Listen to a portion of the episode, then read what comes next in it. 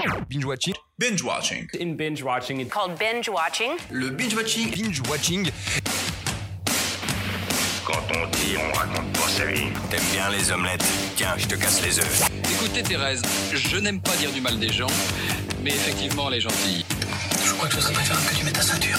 Ça compte je trouve la peau des gens avant mon petit déjeuner.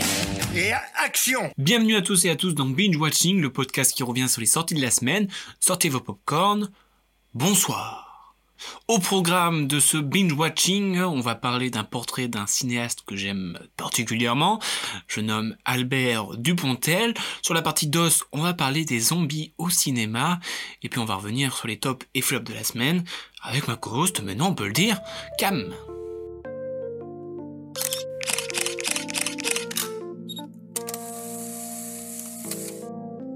Cette semaine est sorti le septième film d'un cinéaste que j'apprécie tant pour la personne, pour sa façon de penser, et bien évidemment pour ses films. J'ai nommé Albert Dupontel. Dupontel, c'est avant tout un passionné, et ça se sent et ressent. C'est la personne qui a tout vu sur cette terre, et si par malheur le film n'est pas passé devant ses yeux, il va s'empresser d'aller rectifier le tir. De sa relation avec les Monty Python à Robin Williams, qui le qualifie de Chaplin sous acide, revenons sur ce monsieur du cinéma français. De son vrai nom Philippe Guillaume, ce jeune homme est né le 11 janvier 1954 à Saint-Germain-en-Laye, d'un père médecin et d'une mère dentiste qui l'amena sans grande surprise à faire des études de médecine pendant près de 4 ans. Mais l'école n'est pas vraiment fait pour lui, et ce depuis le début. Il a effectivement été renvoyé de la maternelle car il refusait d'obéir. Et lorsqu'il effectuait son stage, il préférait fréquenter les fauteuils rouges que les sièges verts des CHU. Son stage non validé le poussa à prendre des cours de théâtre dirigés par Yves Pignot et choisit alors comme nom de scène Albert Dupontel et il enchaîne dans l'une des plus prestigieuses écoles de théâtre, l'école du Théâtre National de Chaillot. Et ce, pendant deux ans. Et c'est durant cette période d'apprentissage qu'il commence à jouer ses sketchs qu'il écrit pour se défouler. Mais que l'on soit bien d'accord, son unique raison de faire des sketchs, c'était de faire du cinéma. En 1989, il crée un programme court pour Canal+, appelé Sales histoires. L'humour tranchant et assez noir fait mouche auprès de son public jusqu'à l'emmener à l'Olympia avec son sale spectacle. Et en 92, c'est parti. Le cinéma, c'est pour lui. Tout en poursuivant sa carrière de comédien dans des films comme Chacun pour toi ou Héros très discret, il réalise son premier court-métrage, Désiré, qui raconte un accouchement en 2050. Première brève de son talent cinématographique. La formule en est jamais mieux servie que par soi-même prend tout son sens dans Bernie, le premier long qu'il réalise, écrit et interprète. Dupontel adore faire des notes, mais lorsqu'il s'agit d'écrire le scénario, une sorte de stress s'empare de lui et lui provoque bien des mots. Son second film, Le Créateur, est sans doute l'effet catharsis de l'auteur qui a peur de la page blanche. en plus de faire de bons films, il joue avec les plus grands, que ce soit Deville, Bourkiev, Jean-Pierre Jeunet, et bien évidemment, Gaspard Noé dans le scandaleux, entre guillemets, irréversible. De plus, il donne la réplique aux figures du cinéma français comme Cotillard, Cassel ou encore Dujardin, mais ne serait-ce pas lui la figure du cinéma français? En 2014, il obtient le César du meilleur scénario dans 9 mois ferme avec Suzanne Kimberlin. Il en obtient d'ailleurs deux autres avec son autre chef-d'œuvre, Au revoir là-haut. Cette encyclopédie du cinéma a un style bien particulier il ne va pas passer par quatre chemins. En vous engageant dans un de ses films, vous ne vous engagez pas sur un film long qui va dépasser les deux heures. Non, non, non, non. Il ne perd pas son temps. Ce sont des plans rapides, des scènes d'introduction explicites, claires et sans artifice. Avec lui, on va droit au but, puis le tout accompagné par une technique et un style où on se dit, ça, c'est du Pontel. Ce genre lui a été impacté directement par ses nombreuses influences, où l'on pourrait citer notamment Chaplin, qu'il considère comme le seul classique du cinéma qui a l'élégance de faire rire avec des histoires dramatiques. Il est d'ailleurs comparé à un Chaplin sous acide par Robin Williams. Rien que ça. On peut aussi parler de Terry Gilliam, le célèbre Monty Python, et plus, particulièrement, avec son film Brasil, film qui lui a mis une claque cinématographique. Depuis, ce sont de véritables amis et font régulièrement des caméos dans leurs films respectifs. Et puis pour finir, à quoi reconnaît-on un Dupontel? J'ai envie de dire ses acteurs. Eh oui, il a l'habitude de travailler régulièrement avec les mêmes comédiens, et ceux de son court métrage Désiré à son dernier Adieu les cons. On y retrouve alors dans la plupart des films Philippe Duquesne, Nicolas Marié, Michel Villermoz ou encore Bully Lenners. Bref, il y aurait encore tant de choses à dire sur lui et sur sa vision. Je vous conseille d'ailleurs d'aller voir le reportage de Canal Plus sur ce dernier qui est très intéressant et je ne peux que vous conseiller d'aller voir son dernier film et tous les autres par la même occasion. Et j'aimerais finir avec une phrase de Dupontel que j'aime bien. Donc euh, je cite, Le cinéma est bien moins violent que le monde qui nous entoure. C'est l'heure du dos, mon frère. C'est bientôt Halloween, qu'est-ce qui fait plus flipper que cette année de merde? Les zombies. Et il fallait bien un film de zombies pour célébrer la fête des morts, même si eux, ils ne sont pas vraiment. En fait, enfin, c'est, ils sont morts et vivants. Bref, c'est Peninsula de Sang Bref, c'est Peninsula de Sang Ho Yeon qui s'y est collé pour cette année. Ce film raconte l'histoire d'un virus qui a décimé la population, et je ne parle pas du Covid. En gros, les zombies sont regroupés dans une péninsule, et où les survivants sont aussi, voire plus dangereux que ces morts vivants. Mais les zombies, ça date chacal. Et lorsque je suis rentré dans cette salle, et que j'ai vu apparaître des zombies à l'écran, je me suis posé la question, est-ce que ça ne serait pas devenu has-been, les films de zombies? Parce que comme je l'ai dit, ça commence à dater. Effectivement, depuis la nuit des temps, on représente au cinéma des choses mortes mais qui sont en fait vivantes. Je fais notamment référence aux vampires, aux créatures à la Frankenstein ou encore au vaudou. Mais l'apparition des zombies au cinéma a lieu grâce au cinéaste George Romero, avec une trilogie sur ces monstres, à savoir La Nuit des Morts Vivants, Zombies ou encore Le Jour des Morts Vivants. Le premier à voir le jour est dans les années 60. Le réalisateur, surnommé le pape de l'horreur, à l'époque, hein, car aujourd'hui ce qu'il fait c'est pas trop top, invente un genre à part entière. C'est un peu lui qui décrète que les zombies seront lents, qu'ils se déplaceront en meute, qu'ils n'auront qu'une envie, la chair fraîche, qu'ils seront contagieux, ou encore qu'ils auront le vocabulaire d'un ours pas très bavard. Puis à partir de là, le genre zombesque se propage à la manière d'une contamination dans le monde entier, et notamment en Espagne dans les années 70 avec les zombies moines. Oui oui, ou encore en Italie avec le réalisateur d'horreur Lucio Fulci. Mais Romero insuffle une idée derrière ce visage défiguré qu'est le zombie. Il y a vraiment une dimension politique derrière ces films qui dénoncent généralement le pays de l'oncle Sam et plus particulièrement cette société de consommation. On peut voir notamment dans Zombie que ces derniers, même après leur mort, continuent de se rendre dans des supermarchés. Puis il veut aussi montrer que finalement, le plus dangereux dans un monde de zombies, eh ben c'est l'homme. Ce qui veut dire que même dans un monde où l'horreur prédomine, eh ben c'est quand même l'homme le plus terrible. Puis au fur et à mesure, les zombies évoluent, on voit apparaître des zombies bouddhistes, des zombies mélomanes, des zombies aquatiques qui se battent contre des requins, ou alors comme dans les films Disney ou Outpost, les fameux zombies nazis, ou comment n'avoir absolument aucun remords à les buter. Puis dans les années 90, les zombies s'essoufflent et commencent à se faire discrets, et donc décident de changer de registre pour aller dans le monde du jeu vidéo, et plus particulièrement chez Capcom dans Resident Evil. Et boum, la machine est relancée et donne un second souffle à ces morts vivants, qui sont maintenant des morts vivants, morts vivants. Et oui, comme ça a marché, le mouvement va revenir sur les grands écrans et partout dans le monde, comme en Grande-Bretagne avec 28 jours plus tard, l'armée des morts aux États-Unis et même en France avec Horde. Mais il va aussi très bien s'exporter sur le petit écran avec des séries qui font sensation comme Dead Seven, Les Revenants et bien évidemment The Walking Dead. Mais aujourd'hui, on a le sentiment que les zombies ont été surexploités et que l'on ne pourrait pas faire un film du genre sans tomber dans le cliché.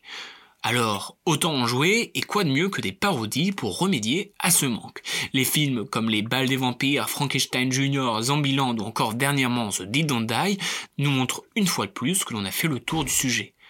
Alors faire un film sur des zombies aujourd'hui, ça devient vraiment, vraiment très compliqué. Alors j'aimerais souhaiter bonne chance aux futurs réalisateurs qui se lancent dans ce projet zombanesque. Wow Qu'est-ce que c'était Pas bien. Et c'est le moment des tops et... Flop Yes Et c'est quoi le flop de la semaine? C'est que t'as regardé que deux films. Ouais. Satan. Oui, Satan. C'était gratuit. Bon alors pendant qu'on attend notre cher tacos, on va faire le, le top et flop de la semaine. raconter sa vie. Alors moi j'ai vu euh, j'ai vu euh, quatre films Mhm. et toi t'en as vu Deux. deux. C'est une catastrophe. Ouais. Et bon, euh, t'as de la chance. Mon quatrième et mon troisième, C'est mon quatrième et mon troisième. Oui, en gros, je les ai pas vus, ton quatrième et ton troisième. Donc ça. on va pouvoir parler top. Voilà. Donc euh, on va passer brièvement dessus parce que c'est du flop. hein. Je préfère qu'on s'intéresse au top. Ok. En quatrième position, je vais mettre Last Words. Ouais. Pourtant, l'affiche, L'affiche, euh, l'idée est bonne, mais euh, ça parle de quoi? trop déçu. En gros, c'est en 2085, euh, la Terre, enfin l'environnement a repris le dessus. Il y a, Ah, il y a plus de, enfin dessus, il y a plus d'eau, il y a plus, enfin c'est. Ah, d'accord, j'ai cru la que- mort. ah j'ai Il reste cru que quelques personnes sur la Terre. nature avait repris euh, ses droits et que c'était très végétalisé et tout Bah ça. non, pas tant. euh, Oui, non, bah s'il n'y a plus d'eau déjà. Non, il n'y a plus d'eau, ouais. Du coup, bah, il reste que quel- sur- quelques survivants euh, dans le monde. Et en gros, il y a un, un message qui dit qu'il faut aller à Athènes. D'accord. Et donc, euh, il- le personnage principal euh, tombe sur un vieux. euh, et du coup, ils vont ensemble à Athènes. Et justement, à Athènes, il y a un camp où il y a des gens, les survivants, en fait. Et là, il y a de, de l'herbe et tout, mais l'herbe, elle n'est pas pota- mangeable. Tu spoil un peu trop Non, peut-être? Non, non, non, c'est pas ça. Je spoil pas du tout. Et en fait, j'ai été très déçu parce que déjà, c'est très très long. Enfin, en vrai, ça dure deux heures et quelques, mais je trouvais ça très long parce que il y avait beaucoup de plans qui étaient les mêmes. Et ça, ça m'énerve. Tu vois, j'ai l'impression, euh, ça, c'est de la rabâche de ouf. Et, euh, et je trouvais ça dommage parce qu'en fait, l'idée, elle était bonne de, de penser à une Terre futuriste. Alors, en 2085, on s'imagine, tu sais, euh, les voitures volantes et, et tout ça. Moi, je m'imagine pas ça. Et en fait, c'est la mort, et donc c'est euh, plus, euh, Oui, plus, bah. euh, plus réaliste, finalement. Mm. Et il tombe, en fait, le personnage principal, en fait, vu qu'ils sont en 2085, le personnage principal, il doit avoir euh, 20 ans, et ben il a pas, il a connu, il a pas connu la, la civilisation, finalement. Tu vois, il a, il connaît pas tout ce qu'est le cinéma et tout Mhm. ça, et il tombe sur un- un- une boutique de cinéma, euh, avec le vieux que j'ai parlé, Mm. et il tombe sur des vieux films et il apprend à, à faire à regarder des films, à, à découvrir le cinéma. Et il a une mission donnée par, le, par, ce- par ce vieux, c'est de construire une caméra pour filmer les derniers instants de, de la Terre. D'accord. Et du bah, coup, tu vois, bah, quand tu me l'as dit, le concept. euh, oui, bah, le concept, tu te dis, putain, c'est cool, mais en fait, c'est rabâche, c'est rabâche, c'est rabâche. Quand ils arrivent au camp, enfin, il y a beaucoup de moments, où tu dis c'est nul, tu vois. C'est dommage. Et c'est dommage parce qu'il y a les, acteurs sont bons. les acteurs, oui, ils sont bons, mais. euh, Ok, bon. Par exemple, euh, passe. il, ouais, euh, il- il diffuse en gros, il arrive à construire sa caméra, il diffuse sur un mur le film. Hmm. Tu te dis, tu sais, la première fois que tu vois ça, tu te dis putain, c'est cool. Enfin, l'idée elle est bonne. Et au final, il fait ça pendant 10 heures, tu vois. Tout- tous les 5 minutes, il y a ce plan-là et c'est trop chiant. Bref. En tout cas, Bon, voilà. bah. Last Word hein, de Jonathan Nociter et mon flop de la semaine. Mon euh, top 3, du coup, c'est Peninsula de Sang Ho Yeon. Mhm. Euh, c'est vraiment un film, lui au contraire, m'a m'a agréablement surpris, entre guillemets. Parce que je m'attendais pas à ça en fait. Vu que j'avais vu, j'ai même pas vu des bandes annonces, enfin, j'ai vu des brides de bandes annonces, donc je savais pas du tout à quoi m'attendre. Et en fait, c'est un, un film de zombies, tout bêtement. Je regarde rarement des films de zombies, mais celui-là, j'ai été happé, même s'il y a des petits clichés. euh, Voilà, c'est dans pas. l'ensemble, t'as aimé? Dans l'ensemble, je me suis pas ennuyé, on va dire. On va dire, dans l'ensemble, je me suis pas ennuyé. Un bon film de Euh, zombies. euh, Ouais, après, c'est cliché quand tu regardes euh, les courses-poursuites. Au mieux, c'est cliché. Mais non, mais le course-poursuite, tu vois, c'est euh, une gamine qui conduit et. euh, Oui, bon. Et puis les effets spéciaux, des fois, euh, un peu limite, quoi. Ok. Un peu limite, mais après, les scènes d'action sont pas mal. Il y a des moments, c'est flippant, mais sans, sans screamer. Mhm. Des moments où, en, en gros, je, je, je dis une scène. euh. En fait, Peninsula, c'est un. En fait, il y a eu une. Il y a eu, euh, c'est le propos, une épidémie euh, avec un virus qui a euh, transformé les, les gens en zombies, quoi. Et donc, pour endiguer cette, euh, ce, vi- ce virus et tout ça, ils ont euh, mis tout le monde. euh, Enfin, ils, ont, ils ont laissé la péninsule, justement, où il y a ces zombies. Et donc, plus personne n'y va, quoi. Et sauf qu'il y a une population qui vivait dans cette, cette Mhm. péninsule. Et du coup, il y a quelques survivants. Et les survivants, et bah, ils ont plein de mecs, plein de testostérone qui, qui y sont et qui gèrent un petit peu tout ça. Et euh, on se rend compte que finalement, on se demande si c'est qui est le plus dangereux, les zombies ou les humains. Donc euh, voilà. Et, euh, et par exemple, euh, ces, ces gens-là qui, qui gèrent un petit peu tout, s'ils tombent sur un, un gars qui a rien à voir avec eux, et ben il les prend et il les met dans une arène avec tous les zombies. Et euh, il parie sur le survivant, quoi. Ah oui, c'est Donc, tu vois, il y a des, monstres que... Voilà, donc il y a des trucs comme ça et donc. Ok, euh, ok, n'en dis pas plus parce qu'après tu... Ah, tu vas aller voir le. Tu vas aller le voir quand même Je sais pas, mais peut-être que les gens voudront y aller. Oui, je spoil pas. Après, ouais, il y, a- il y a des bonnes scènes d'action, on va dire. Le course-poursuite un peu tiré par les cheveux, mais euh, c'est entraînant. Voilà. Ok. On passe au, au top 2. euh, je pense qu'on a le même. J'espère qu'on a le même, parce que c'est-à-dire si, si on n'a pas le même, c'est-à-dire qu'on n'a pas le, le même top 1, et ça, ça sera embêtant. Oh, Bah oui. si on a le même. Alors, deuxième, c'est Miss. Miss de Ruben Alves. Est-ce qu'on a déjà été euh, pas d'accord sur un top? Je crois pas. Je crois pas. Il faut y remédier. Euh, alors, tu peux nous parler de, de Miss de Ruben Alves? Euh, c'est un garçon qui vit dans une maison avec plein d'autres gens. Super. Ouais. Ça, c'est la meilleure. Non mais écoute, préviens-moi, je me fais un résumé écrit. euh, je- T'es- C'était pas prévenu. Non. La boule. fausse menteuse. Euh, euh, Vas-y si tu veux. hein. Bah, c'est quoi le concept, euh, tout simplement? Mais si, mais en gros, euh, un garçon qui va assumer sa féminité et son rêve de, de petit garçon, c'était de devenir Miss France. Donc, euh, atteint, euh, je sais pas moi, la vingtaine, il se dit que c'est le moment de tenter le concours. Et il se fait passer pour une femme, une vraie femme, euh, pendant tout, toute la durée du, du concours jusqu'au soir, jusqu'au show il, a- il arrive à passer les phases d'essai, Voilà. il devient Miss euh, Île-de-France. Et du coup, il assume complètement sa féminité euh, jusqu'au bout. Tu as aimé ce film? Ça va. Ça va, ça va et toi? Je ne me suis pas ennuyée. Après, j'ai pas. euh, je peux pas dire que j'ai eu un coup de cœur. Enfin, j'ai pas du tout. euh, j'ai pas ressenti d'émotion. Enfin, j'ai pas pleuré. J'ai pas vraiment. Si, j'ai un peu ri, je pense. Tu sais, t'es un peu ri quand même. Oui, j'ai un peu ri. Mais genre, euh, j'ai pas été émue par euh, les scènes qui pouvaient être un peu tristes. Mais en soi, je me suis pas ennuyée. Il y avait du rigolo. Donc, c'était pas trop mal. Et toi Moi, euh, j'ai bien aimé parce qu'on n'est pas rentré dans le cliché de la comédie. Ouais. Euh, j'ai été agréablement surpris parce que je savais pas trop quoi en penser. Oui, en parlant de ça, euh, en fait, dès que je suis allée, dès qu'on est rentré dans la salle, j'ai pensé au film de, enfin, j'ai pensé au film Girl. Je sais plus qui est le réalisateur. Et j'avais peur que Miss tombe hyper dans le cliché, dans le peut-être dans le harcèlement que Ah. peut euh, que peut recevoir une personne qui décide de changer de genre ou quoi. Alors que dans Girl, c'est pas du tout le thème et du coup, je trouvais ça trop beau. Mais en fait, euh, non, pas tant. Puis moi, j'ai bien aimé aussi, euh, en fait, heureusement, je trouve, enfin, je pense que le film a été sauvé par la famille et les personnages qu'ils ont créés.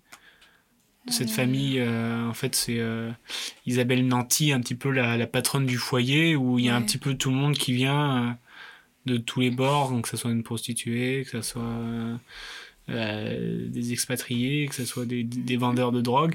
Et en fait, tous autant différents qu'ils soient, et ben en fait, ils partagent le même foyer et c'est presque une famille. Alors que tous les Ah oui, opposent. c'est ça. Ce qui montre que les différences euh, ne sont pas un frein. Merci Romu. Pas de souci.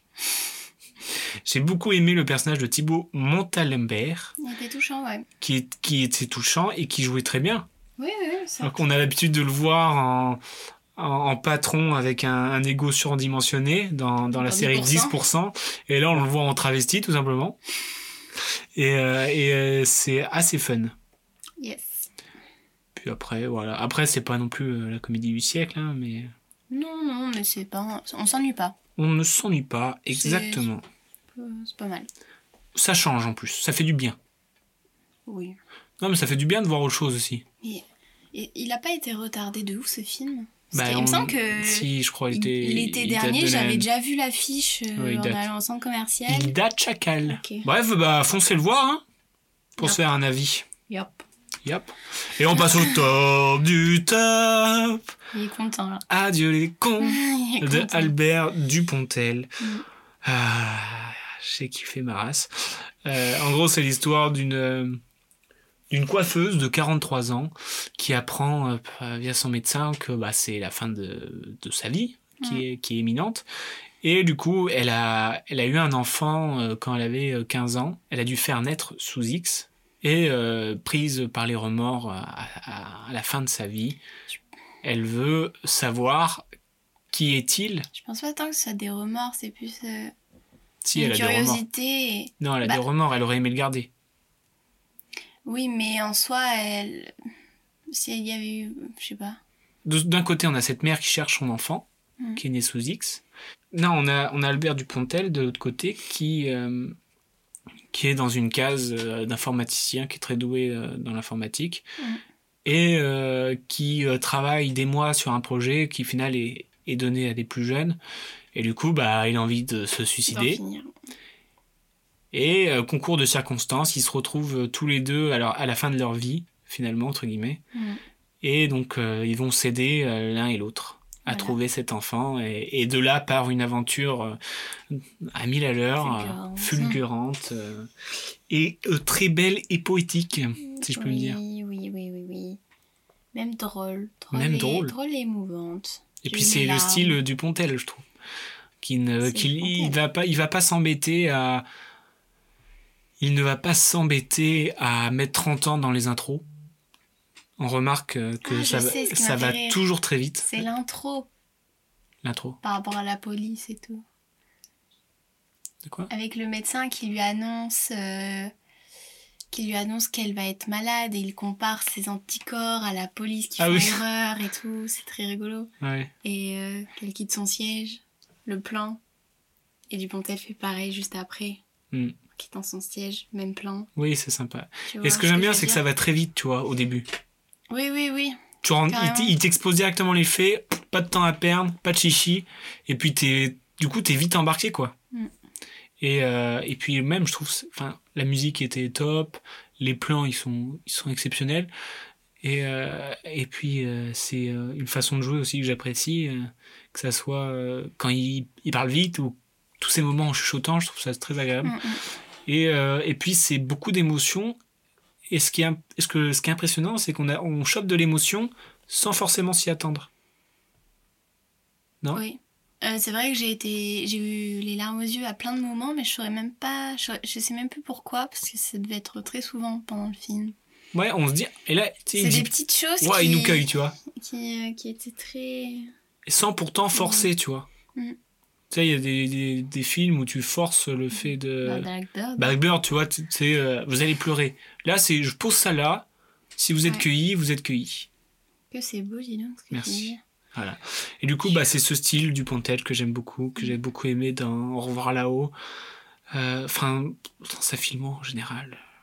Nous avons un grand fan de Dupontel. Oui, non, mais c'est vrai. Et puis même, euh, le personnage fait aussi. Il est souvent. euh, Il y en a qui l'aiment pas trop, il y en a qui l'aiment.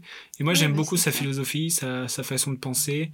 Puis c'est un, un amoureux du. euh, c'est un amoureux du cinéma et ça se ressent tant dans sa façon de jouer que dans sa façon de montrer ses idées, d'exposer euh, ses sentiments. Et j'aime beaucoup, quoi. Ok. Voilà, donc je ne peux que vous conseiller d'aller voir Adieu les cons. Et puis rien qu'au titre, je trouve, le titre joue beaucoup sur Ah, un mais- film. Bah, moi, j'étais pas du tout emballée. et je trouve que Adieu les cons, bah, c'est fort et, euh, et beau à la fois. Oui, en, en soi. En soi, oui. C'est juste que. Moi, quand j'ai vu l'affiche, la bande-annonce et tout, ça me donnait pas du tout envie.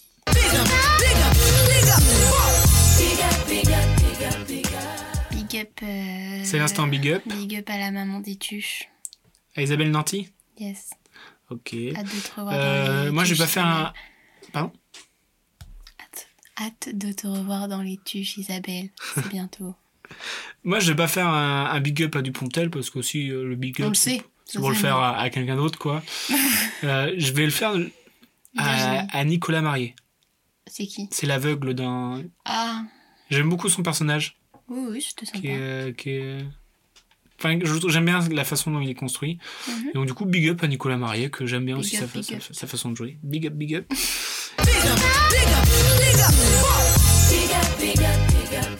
Et euh, voilà, et on va finir. euh, normalement, là, quand je, quand je vais parler, Ah, il va y avoir la musique. euh, de Adieu Adieu les cons. Et euh, donc là, vous l'entendez en fond normalement. si j'ai bien fait mon travail. Merci, Cam. À la semaine prochaine. Hein, vous savez pas, la semaine prochaine je sais pas, je pense pas. T'as un planning chargé. Et puis, foncez voir à tous les coups. Je n'ai pas de, de- de droit hein, si je touche des trucs. Bonne semaine à tous.